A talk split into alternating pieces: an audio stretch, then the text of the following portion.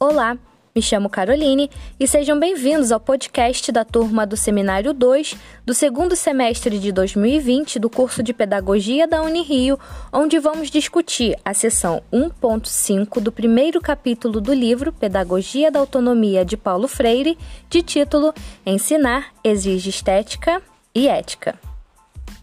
Este podcast foi produzido por Caroline Murray, oitavo período de teatro, Luísa Ferracioli, quarto período de Pedagogia, Maria Isabela Nóbrega, quarto período de Pedagogia, Aline Xavier, terceiro período de Pedagogia, Marian Daixum, quinto período de Filosofia.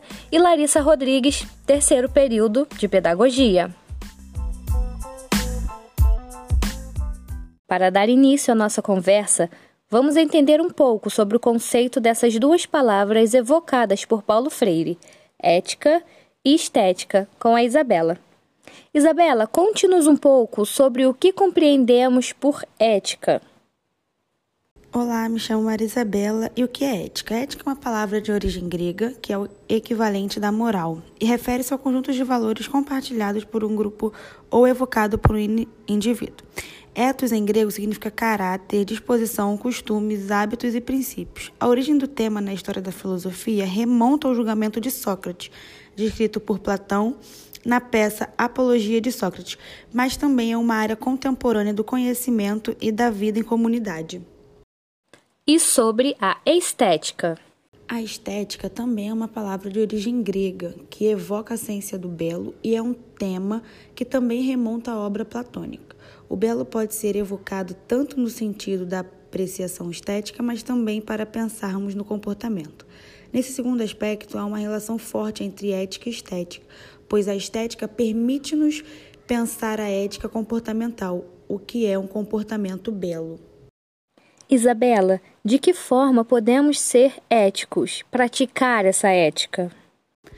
Em seu texto, Paulo Freire faz uma alusão aos caminhos verdadeiros, que não são fáceis, mas nos tornam capazes de aprender, comparar, escolher, decidir, aceitar ou recusar dentro dos princípios morais que orientam a conduta e as relações humanas. A ética aparece então como um caminho em busca da verdade que envolve uma espécie de plenitude do ser. Ele diz: só somos porque estamos sendo. O sendo é uma condição, um caminho que se caminha de uma forma bela. Pensando nesses caminhos em busca da verdade, qual seria o papel do professor para que essa experiência não seja transformada em puro treinamento técnico? O papel do professor seria levar o aluno a pensar com criticidade, não se atentando aos, apenas aos ensinos conteudistas, mas sim levando em consideração a vivência do aluno, fomentando o pensamento, a criação de possibilidades.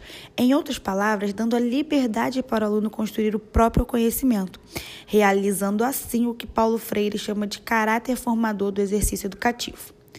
Devemos entender que a formação do ser humano ultrapassa a formação de mão de obra. Estamos formando pessoas que, em conjunto, formam uma sociedade. Com isso, precisamos transformar a escola para que seja um espaço de troca de saberes e não apenas uma obsessão de conhecimentos já existentes para que seja um espaço onde o caminho da verdade seja concebido de forma bela. Quando transferimos ao aluno apenas um conhecimento técnico, estamos roubando a oportunidade de ele se aprofundar em conhecimentos formadores éticos. Estamos negando-os a plenitude do ser. Certo. Neste capítulo, Paulo Freire cita que educar deve ser um testemunho rigoroso de decência e pureza e ressalta o cuidado para não encaminhar a educação para o puritanismo. Pode explicar melhor, Isabela? A pureza refere-se à sinceridade, honestidade e à integridade. E o puritanismo dita as regras morais e rígidas e intimida a prática ética de forma genuína na relação com o mundo. Para Freire, a ética na prática da educação deve existir por escolha e não por uma imposição moral.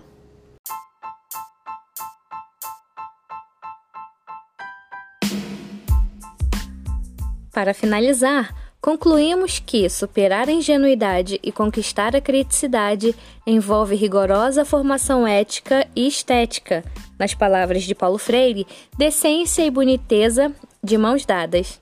Isabela, muito obrigada pela sua participação nessa conversa sobre o caráter ético e estético da educação e obrigada a você, ouvinte, por ter nos escutado até aqui.